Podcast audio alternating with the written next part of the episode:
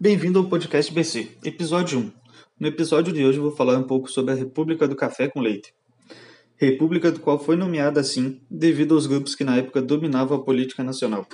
Grupos dos quais eram feitos das alianças do estado de São Paulo com o estado de Minas. O estado de São Paulo era responsável por produzir bastante café, enquanto, Minas, enquanto o estado de Minas se destacava na produção de leite. De 1892 a 1930, ambos os estados controlavam o país, alternando na presidência da República.